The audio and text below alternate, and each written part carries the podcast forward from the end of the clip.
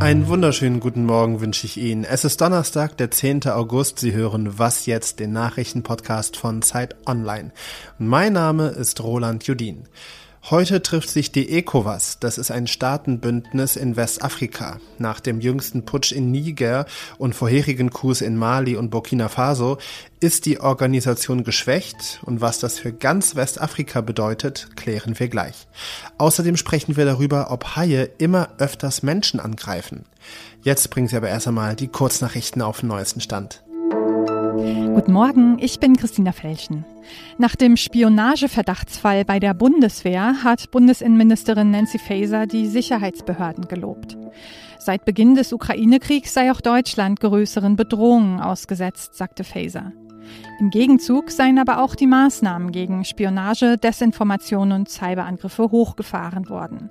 So sei auch dieser Fall entdeckt worden. Gestern war in Koblenz ein Mitarbeiter des Beschaffungsamts der Bundeswehr festgenommen worden. Ihm wird mutmaßliche Spionage für Russland vorgeworfen.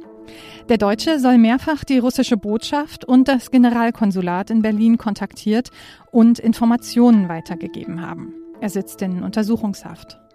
Das Beschaffungsamt ist dafür zuständig, Wehrtechnik zu entwickeln und die Bundeswehr mit Material und Waffen auszustatten.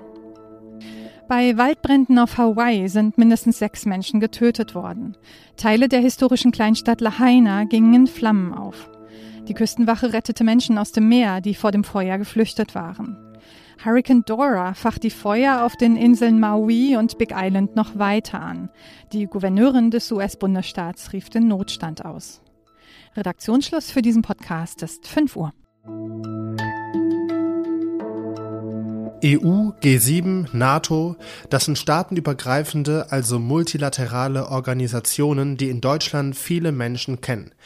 Solche Organisationen gibt es überall auf der Welt und eine davon, die ECOWAS, steht momentan besonders im internationalen Fokus.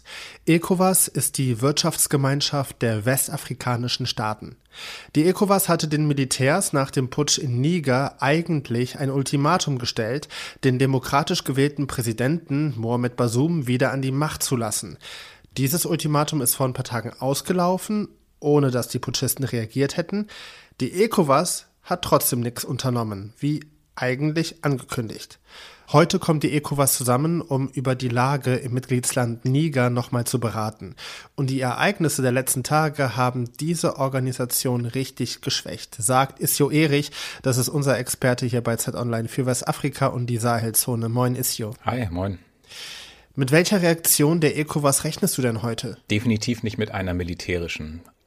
Also ähm, in dieser Woche ist schon der Vorsitzende der ECOWAS, das ist aktuell der Präsident Nigerias, des Nachbarlandes Nigers, ähm, hat sich insofern geäußert, dass Diplomatie die beste Lösung wäre, um das Problem zu lösen. Also die kämpferischen Töne, die da vor einer Woche noch zu hören waren, die sind jetzt verschwunden.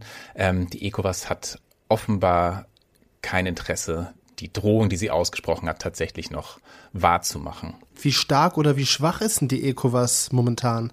Einerseits ist die Gemeinschaft sehr stark, denn die wirtschaftlichen Sanktionen, mit denen sie arbeiten können, können richtig wehtun. Den Putschisten, aber vor allem auch der Bevölkerung Nigers. Ähm, und das ist auch so ein bisschen die Krux, denn andererseits ist die ECOWAS auch sehr schwach, denn wenn sie es mit den Sanktionen überzieht, könnte es mit sehr, sehr hoher Wahrscheinlichkeit dazu führen, dass sich die Bevölkerung in Niger noch stärker hinter die Putschisten stellt, weil sie diese Sanktionen als Angriff von außen wahrnehmen würden.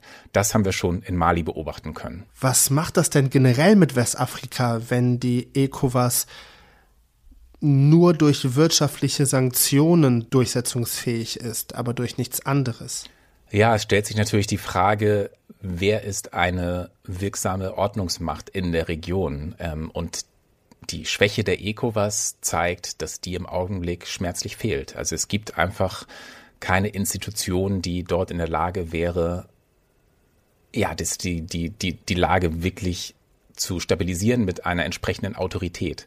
Die große Schwäche der ECOWAS ist ja auch, dass ihr die, die moralische Autorität fehlt. Ähm, denn viele der Präsidenten, die dort dieses Bündnis repräsentieren, sind in den Heimatländern selbst unter dem Vorwurf, dass sie Demokratie, Rechtsstaatlichkeit nicht achten. Und da kommt es dann wenig überzeugend rüber, wenn ausgerechnet diese Präsidenten äh, Putschisten dazu auffordern, äh, sich nach demokratischen Prinzipien zu verhalten.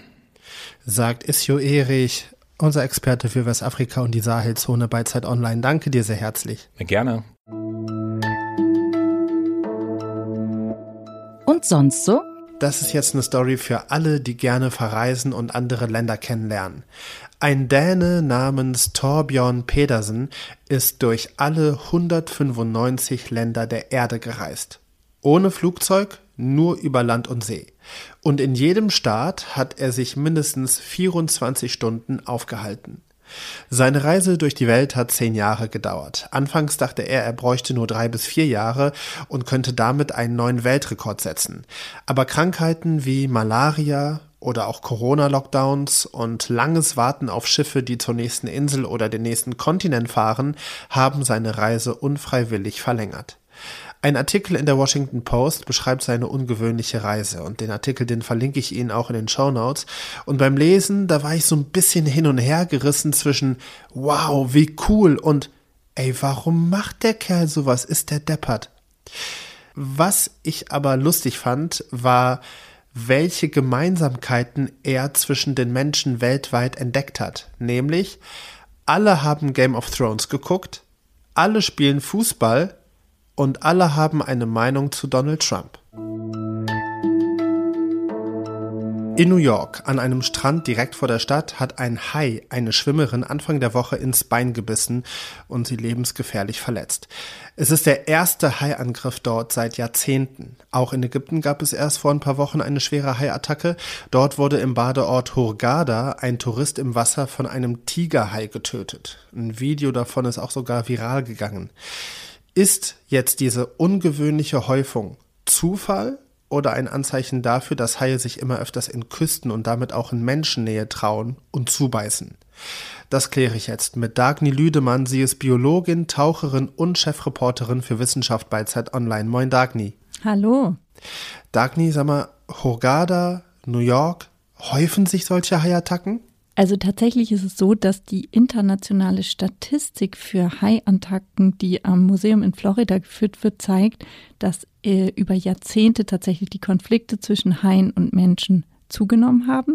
Das liegt aber vor allem daran, dass einfach immer mehr Menschen surfen, schnorcheln, tauchen, ins Wasser gehen und das an allen Stränden der Erde. Ah, okay, verstehe. Das heißt dann also, dass sich Haiattacken häufen, weil Menschen immer mehr und öfters in den Lebensraum der Haie eindringen. Das stimmt, genau. Und Haie sind nämlich eigentlich auch gar nicht so gefährlich, wie man denkt. Also wenn man jetzt sich so überlegt, äh, Tigerhaie, Bullenhaie, weiße Haie, das sind so die typischen Arten von insgesamt 500 Haiarten, die überhaupt so in Attacken häufiger mal verwickelt sind. Und das ist aber bei weitem nicht so, dass jedes Mal, wenn so ein Hai und ein Mensch zusammentreffen, es etwa zu einem Biss oder zu einem Unfall kommt. Und das haben Forscher der Uni Kalifornien äh, in Long Beach sehr, sehr interessant gezeigt mit so faszinierenden Drohnenaufnahmen. Da sieht man nämlich an diesen Surfstränden vor Kalifornien aus der Luft, wie riesige vier Meter Tigerhaie, riesige weiße Haie zwischen den Surfern, Schwimmern und Schnorchlern so ihre Bahnen ziehen. Und zwar die ganze Zeit, sehr oft, jeden Tag. Und es passiert in aller Regel nichts. Und wenn ich einen Hai sehe, wie sollte ich mich dann am besten verhalten? Wenn man sich ruhig verhält und diesen Hai anschaut, muss man eigentlich gar nichts machen, am besten nicht anfassen, ihn nicht ärgern.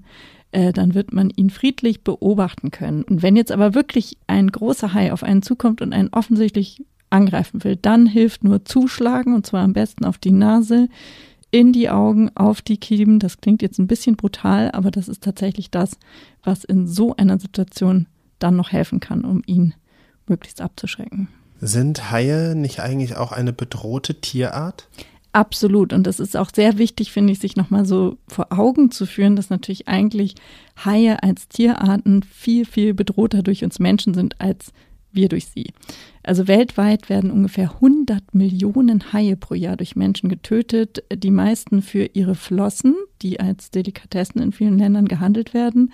Haie landen als Beifang in Fischernetzen, sie verenden auch, weil Meere überfischt sind und äh, einige von ihnen stehen ja jetzt glücklicherweise auch unter besserem Schutz seit letztem Jahr, aber im Grunde genommen ist das eben eine sehr bedrohte Tiergruppe, von der es sehr wichtig ist, dass wir sie auch besser schützen. Sagt Dagny Lüdemann, Chefreporterin für Wissenschaft bei Z Online. Danke dir sehr herzlich. Sehr gern. Und das war's mit Was Jetzt für diesen Donnerstagmorgen. Heute Nachmittag informiert sie meine Kollegin Azadeh Peschmann darüber, was den Tag über so passiert ist. Und vielleicht haben Sie ja Lust, die Berichte, Analysen und Reportagen von den Menschen, die Sie hier im Podcast hören, auch zu lesen dann gehen Sie doch mal auf abo.zeit.de slash was jetzt. Unter der Adresse können Sie die Zeit vier Wochen lang gratis testen. In diesem Sinne, mein Name ist Roland Judin. Schönen Tag Ihnen noch. Und Isio, noch eine ähm, etwas sehr umstrittene Glaubensfrage hätte ich als dich, äh, hätte ich an dich als äh, unser Westafrika-Experte hier. In welchem Land gibt es den besten Jollof-Reis? Darauf kann ich überhaupt gar nicht öffentlich äh, äußern, damit tue ich mir keinen Gefallen.